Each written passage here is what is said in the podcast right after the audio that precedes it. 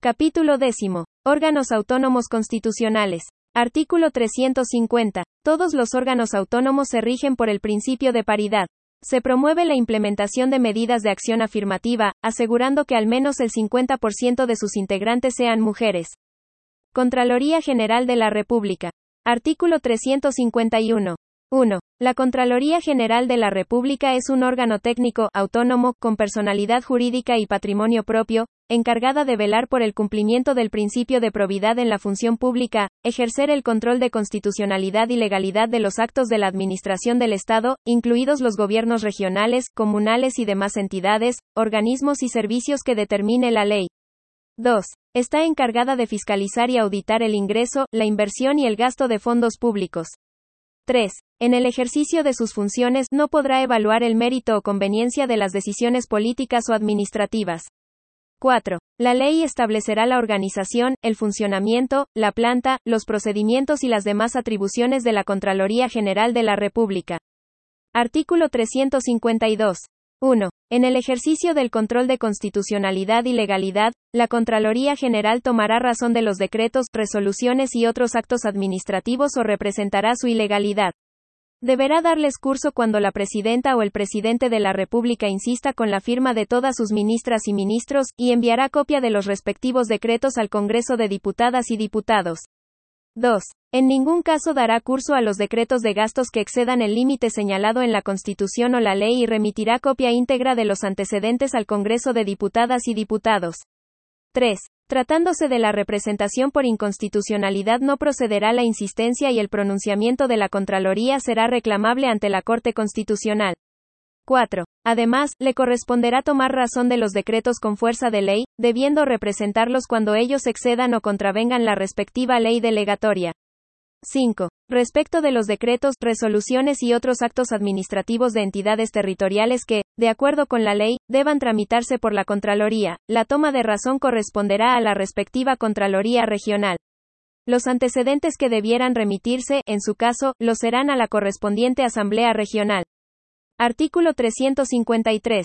1. La dirección de la Contraloría General de la República está a cargo de una Contralora o un Contralor General, quien será designado por la Presidenta o el Presidente de la República, con el acuerdo del Congreso de Diputadas y Diputados y de la Cámara de las Regiones en sesión conjunta, por la mayoría de sus integrantes en ejercicio. 2. La Contralora o el Contralor General durará en su cargo un periodo de ocho años, sin posibilidad de reelección.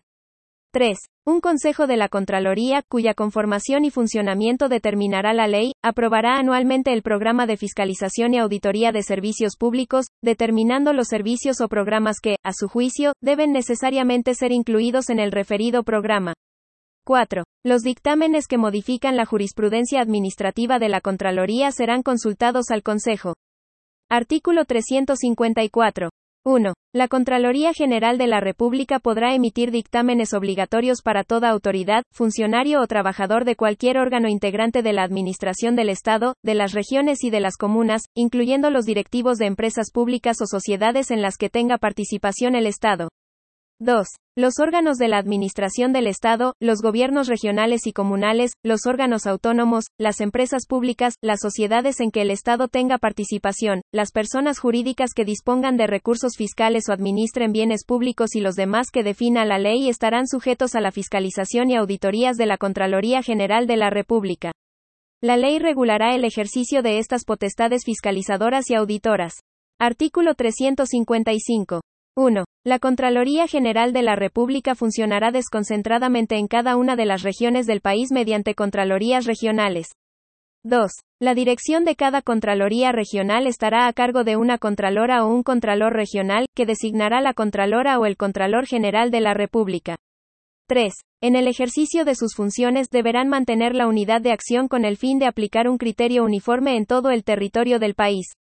4. La ley determinará las demás atribuciones de las Contralorías regionales y regulará su organización y funcionamiento. 5. Las Contralorías regionales controlan la legalidad de la actividad financiera de las entidades territoriales, la gestión y los resultados de la administración de los recursos públicos. Artículo 356. Las tesorerías del Estado no podrán efectuar ningún pago sino en virtud de un decreto o resolución expedido por una autoridad competente, en que se exprese la ley o la parte del presupuesto que autorice aquel gasto. Los pagos se efectuarán considerando, además, el orden cronológico establecido en ella y previa refrendación presupuestaria del documento que ordene el pago. Banco Central. Artículo 357. 1. El Banco Central es un órgano autónomo con personalidad jurídica y patrimonio propio, de carácter técnico, encargado de formular y conducir la política monetaria. 2. La ley regulará su organización, atribuciones y sistemas de control, así como la determinación de instancias de coordinación entre el banco y el gobierno. Artículo 358. 1. Le corresponde en especial al Banco Central, para contribuir al bienestar de la población, velar por la estabilidad de los precios y el normal funcionamiento de los pagos internos y externos. 2. Para el cumplimiento de su objeto, el Banco Central deberá considerar la estabilidad financiera, la volatilidad cambiaria, la protección del empleo, el cuidado del medio ambiente y del patrimonio natural y los principios que señalan la Constitución y la ley. 3. El banco, al adoptar sus decisiones, deberá tener presente la orientación general de la política económica del gobierno. Artículo 359. Son atribuciones del Banco Central la regulación de la cantidad de dinero y de crédito en circulación, la ejecución de operaciones de crédito y cambios internacionales, y la potestad para dictar normas en materia monetaria, crediticia, financiera y de cambios internacionales, y las demás que establezca la ley. Artículo 360. 1. El Banco Central solo podrá efectuar operaciones con instituciones financieras, sean estas públicas o privadas. De ninguna manera podrá otorgarle su garantía ni adquirir documentos emitidos por el Estado, sus órganos o empresas. 2. Ningún gasto público o préstamo podrá financiarse con créditos directos e indirectos del Banco Central. 3. Sin perjuicio de lo anterior, en situaciones excepcionales y transitorias en las que así lo requiera la preservación del normal funcionamiento de los pagos internos y externos, el Banco Central podrá comprar durante un periodo determinado y vender en el mercado secundario abierto, instrumentos de deuda emitidos por el fisco, en conformidad con la ley. Artículo 361. El Banco Central rendirá cuenta periódica al Congreso de Diputadas y Diputados y a la Cámara de las Regiones en sesión conjunta, sobre la ejecución de las políticas a su cargo, las medidas y normas generales que adopte en el ejercicio de sus funciones y atribuciones y los demás asuntos que se le soliciten, mediante informes u otros mecanismos que determine la ley. Artículo 362. 1. La dirección y administración superior del Banco Central estará a cargo de un consejo, al que le corresponderá cumplir las funciones y ejercer las atribuciones que señalan la Constitución y la ley. 2. El Consejo estará integrado por siete consejeras y consejeros designados por la Presidenta o el Presidente de la República, con el acuerdo del Congreso de Diputadas y Diputados y la Cámara de las Regiones en sesión conjunta, por la mayoría de sus integrantes en ejercicio. 3. Durarán en el cargo un periodo de 10 años, no serán reelegibles, y se renovarán por parcialidades en conformidad con la ley. 4. Las consejeras y los consejeros del Banco Central deben ser profesionales de comprobada idoneidad y trayectoria en materias relacionadas con las competencias de la institución. La ley determinará sus requisitos, responsabilidades, inhabilidades e incompatibilidades. 5. La presidenta o el presidente del Consejo, que lo será también del Banco Central, será designado por la presidenta o el presidente de la República de entre quienes integren el Consejo, y durará cinco años en este cargo o el tiempo menor que le reste como consejero, pudiendo ser reelegido para un nuevo período. Artículo 363. 1. Quienes integren el Consejo podrán ser destituidos de sus cargos por resolución de la mayoría de los integrantes del Pleno de la Corte Suprema, previo requerimiento de la mayoría de quienes ejerzan como consejeros, de la Presidenta o el Presidente de la República o por la mayoría de diputadas y diputados o de representantes regionales en ejercicio, conforme al procedimiento que establezca la ley. 2. La remoción solo podrá fundarse en que el consejero haya realizado actos graves en contra de la probidad pública, o haya incurrido en alguna de las prohibiciones o incompatibilidades establecidas en la Constitución o la ley, o haya concurrido con su voto a decisiones que afecten gravemente la consecución del objeto del Banco Central. 3. La persona destituida no podrá ser designada nuevamente como consejera, ni ser funcionaria del Banco Central o prestarle servicios, sin perjuicio de las demás sanciones que establezca la ley. Artículo 364. 1. No podrán integrar el Consejo quienes en los 12 meses anteriores a su designación hayan participado en la propiedad o ejercido como director, gerente o ejecutivo principal de una empresa bancaria, administradora de fondos, o cualquiera otra que preste servicios de intermediación financiera, sin perjuicio de las demás inhabilidades que establezca la ley. 2. Una vez que cesen en su cargo, quienes hayan integrado el Consejo tendrán la misma inhabilidad por un período de 12 meses. Ministerio Público. Artículo 365. 1. El Ministerio Público es un organismo autónomo y jerarquizado, cuya función es dirigir en forma exclusiva la investigación de los hechos que pudiesen ser constitutivos de delito, los que determinen la participación punible y los que acrediten la inocencia del imputado. Ejerce la acción penal pública en representación de la sociedad, en la forma prevista por la ley. 2. En dichas funciones debe velar por el respeto y promoción de los derechos humanos, considerando también los intereses de las víctimas, respecto de quienes deberá adoptar todas las medidas que sean necesarias para protegerlas, al igual que a los testigos. 3. La facultad exclusiva de ciertos órganos de la Administración para presentar denuncias y querellas no impide que el Ministerio Público investigue y ejerza la acción penal pública en el caso de delitos que atenten en contra de la probidad, el patrimonio público o lesionen bienes jurídicos colectivos. 4. En caso alguno podrá ejercer funciones jurisdiccionales. 5. La víctima del delito y las demás personas que determine la ley podrán ejercer igualmente la acción penal. 6. El Ministerio Público podrá impartir órdenes directas a las fuerzas de orden y seguridad pública para el ejercicio de sus funciones, caso en el que podrá, además, participar tanto en la fijación de metas y objetivos como en la evaluación del cumplimiento de todas ellas. La autoridad policial requerida deberá cumplir sin más trámite dichas órdenes y no podrá calificar su fundamento, oportunidad, justicia o legalidad, salvo requerir la exhibición, a menos que ésta sea oral, de la autorización judicial. 7. Las actuaciones que amenacen, priven o perturben al imputado o a terceros del ejercicio de los derechos que esta Constitución asegura requerirán siempre autorización judicial previa y motivada. Artículo 366. 1. Una ley determinará la organización y las atribuciones del Ministerio Público, señalará las calidades y los requisitos que deberán cumplir quienes se desempeñen como fiscales y sus causales de remoción. 2. Las autoridades superiores del Ministerio Público deberán siempre fundar las órdenes e instrucciones dirigidas a los fiscales que puedan afectar una investigación o el ejercicio de la acción penal. 3. Las y los fiscales y funcionarios tendrán un sistema de promoción y ascenso que garantice una carrera que permita fomentar la excelencia técnica y la acumulación de experiencia en las funciones que estos desempeñan. Cesarán en su cargo al cumplir 70 años. Artículo 367. 1. Existirá una Fiscalía Regional en cada región del país, sin perjuicio de que la ley pueda establecer más de una por región. 2. Quienes ejerzan como fiscales regionales deberán haberse desempeñado como fiscales adjuntos durante cinco o más años, no haber ejercido como fiscal regional, haber aprobado cursos de formación especializada y poseer las demás calidades que establezca la ley. 3. Durarán cuatro años en el cargo y, una vez concluida su labor, podrán retornar a la función que ejercían en el Ministerio Público. No podrán ser reelectos ni postular nuevamente al cargo de fiscal regional. Artículo 368. 1. La Dirección Superior del Ministerio Público reside en la o el Fiscal Nacional, quien durará seis años en el cargo, sin reelección. 2. Se nombrará en sesión conjunta del Congreso de Diputadas y Diputados y de la Cámara de las Regiones, por la mayoría de sus integrantes en ejercicio a partir de una terna propuesta por la Presidenta o el Presidente de la República, quien contará con la asistencia técnica del Consejo de la Alta Dirección Pública, conforme al procedimiento que determine la ley. 3. Deberá tener a lo menos 15 años de título de abogada o abogado, tener ciudadanía con derecho a sufragio y contar con comprobadas competencias para el cargo. 4. Corresponderá a quien ejerza el cargo de fiscal nacional. A. Presidir el comité del Ministerio Público y dirigir sus sesiones ordinarias y extraordinarias. B. Representar a la institución ante los demás órganos del Estado. C. Impulsar en el país la ejecución de la política de persecución penal fijada por el Comité del Ministerio Público. D. Determinar la política de gestión profesional de las funcionarias y los funcionarios del Ministerio Público.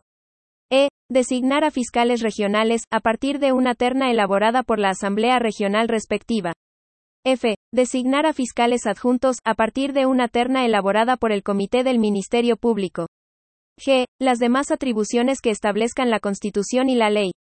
Artículo 369. 1. Existirá un comité del Ministerio Público, integrado por las y los fiscales regionales y la o el fiscal nacional, quien lo presidirá. 2. El comité deberá fijar la política de persecución penal y los criterios de actuación para el cumplimiento de sus objetivos, velando por la transparencia, la objetividad, los intereses de la sociedad y el respeto de los derechos humanos. 3. Son atribuciones del Comité del Ministerio Público las siguientes. A. Asesorar al fiscal nacional en la dirección del organismo, velando por el cumplimiento de sus objetivos. B. Evaluar y calificar permanentemente el desempeño de fiscales y funcionarios del Ministerio Público.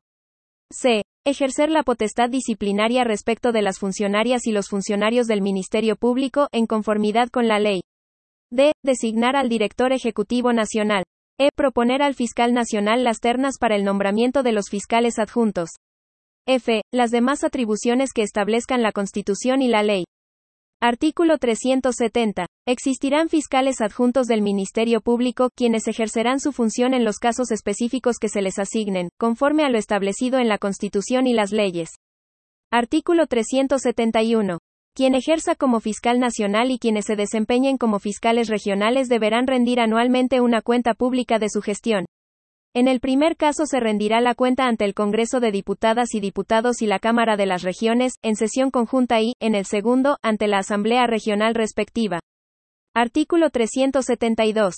1. Quien ejerza como fiscal nacional y los fiscales regionales serán removidos por la Corte Suprema, a requerimiento de la Presidenta o del Presidente de la República, del Congreso de Diputadas y Diputados, o de 10 de sus integrantes, por incapacidad, falta grave a la probidad o negligencia manifiesta en el ejercicio de sus funciones. La Corte conocerá del asunto en un pleno especialmente convocado al efecto. Para acordar la remoción deberá reunir el voto conforme de la mayoría de sus integrantes en ejercicio. 2. La remoción de los fiscales regionales también podrá ser solicitada por quien ejerza como fiscal nacional. Defensoría Penal Pública. Artículo 373. 1. La Defensoría Penal Pública es un organismo autónomo con personalidad jurídica y patrimonio propio, cuya función es proporcionar defensa penal a los imputados por hechos que pudiesen ser constitutivos de crimen, simple delito o faltas, que deban ser conocidos por los tribunales con competencia en lo penal, desde la primera actuación de la investigación dirigida en su contra y hasta la completa ejecución de la pena que le haya sido impuesta, y que carezcan de defensa letrada. 2. La Defensoría Penal Pública podrá, en las causas en que intervenga, concurrir ante los organismos internacionales de derechos humanos. 3. La ley determinará la organización y atribuciones de la Defensoría Penal Pública, debiendo garantizar su independencia externa. Artículo 374. 1. La función de defensa penal pública será ejercida por defensoras y defensores penales públicos.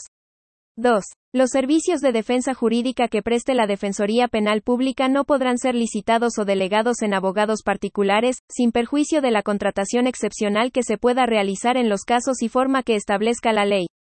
Artículo 375. 1. La Dirección Superior de la Defensoría Penal Pública será ejercida por la defensora o el defensor nacional, quien durará seis años en su cargo, sin reelección. 2.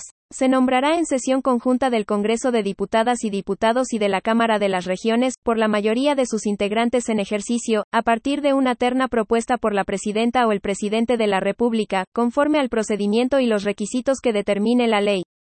Agencia Nacional de Protección de Datos. Artículo 376.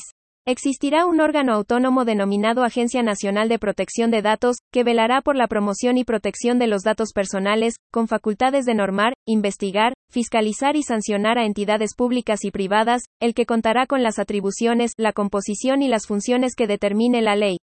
Corte Constitucional. Artículo 377. La Corte Constitucional es un órgano autónomo, técnico y profesional, encargado de ejercer la justicia constitucional para garantizar la supremacía de la Constitución, de acuerdo con los principios de deferencia al órgano legislativo, presunción de constitucionalidad de la ley y búsqueda de una interpretación conforme con la Constitución.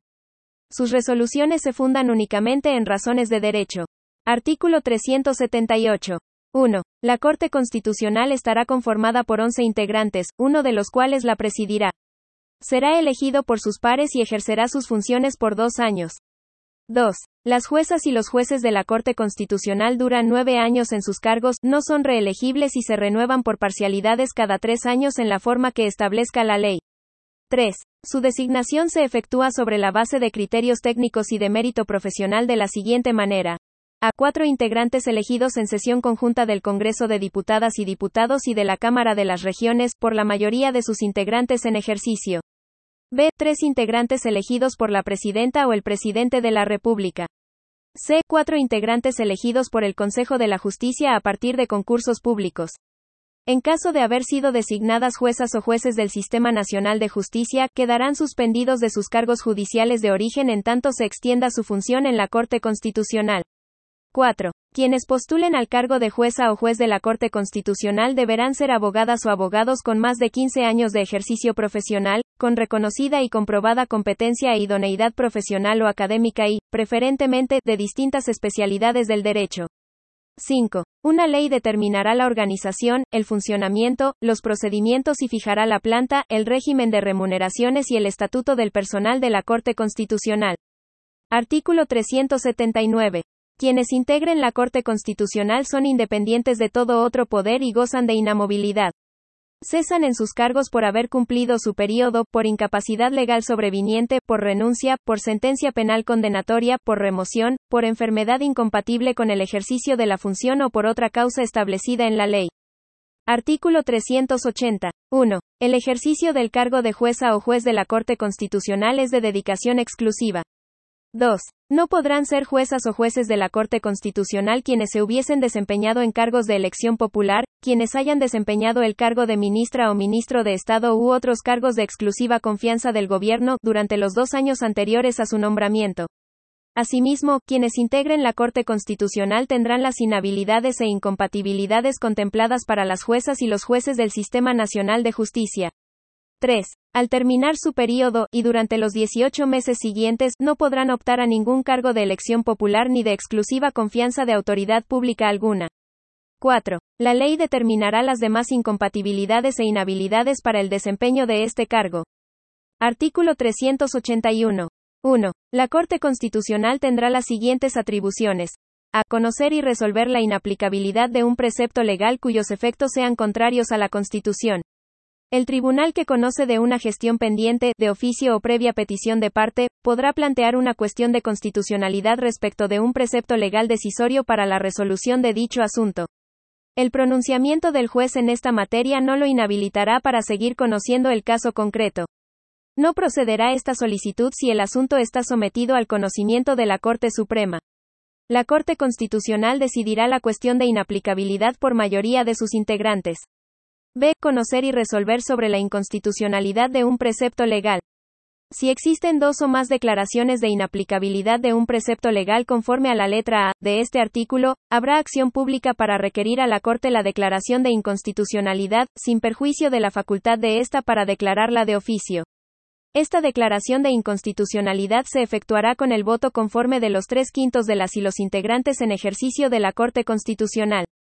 Asimismo, la Corte Constitucional podrá declarar la inconstitucionalidad de un precepto legal que hubiera sido declarado inaplicable previamente conforme a la letra A de este artículo, a petición de la Presidenta o el Presidente de la República, de un tercio de quienes integren el Congreso de Diputadas y Diputados o la Cámara de las Regiones, de una gobernadora o un gobernador regional, o de a lo menos la mitad de las y los integrantes de una Asamblea Regional. Esta inconstitucionalidad será declarada por un quórum de cuatro quintos de sus integrantes en ejercicio. C. Conocer y resolver sobre la inconstitucionalidad de uno o más preceptos de estatus regionales, de autonomías territoriales indígenas y de cualquier otra entidad territorial.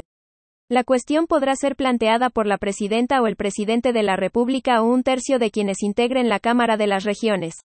D. Conocer y resolver los reclamos en caso de que la Presidenta o el Presidente de la República no promulgue una ley cuando deba hacerlo o promulgue un texto diverso del que constitucionalmente corresponda. Igual atribución tendrá respecto de la promulgación de la normativa regional. Estos podrán promoverse por cualquiera de los órganos del Poder Legislativo o por una cuarta parte de sus integrantes en ejercicio, dentro de los 30 días siguientes a la publicación del texto impugnado o dentro de los 60 días siguientes a la fecha en que la Presidenta o el Presidente de la República debió efectuar la promulgación de la ley. Si la Corte acogiera el reclamo, promulgará en su sentencia la ley que no lo haya sido o rectificará la promulgación incorrecta. Conocer y resolver sobre la constitucionalidad de un decreto o resolución de la Presidenta o del Presidente de la República que la Contraloría General de la República haya representado por estimarlo inconstitucional, cuando sea requerido por quien ejerza la Presidencia de la República. F. Conocer y resolver sobre la constitucionalidad de los reglamentos y decretos de la Presidenta o del Presidente de la República, dictados en ejercicio de la potestad reglamentaria en aquellas materias que no son de ley.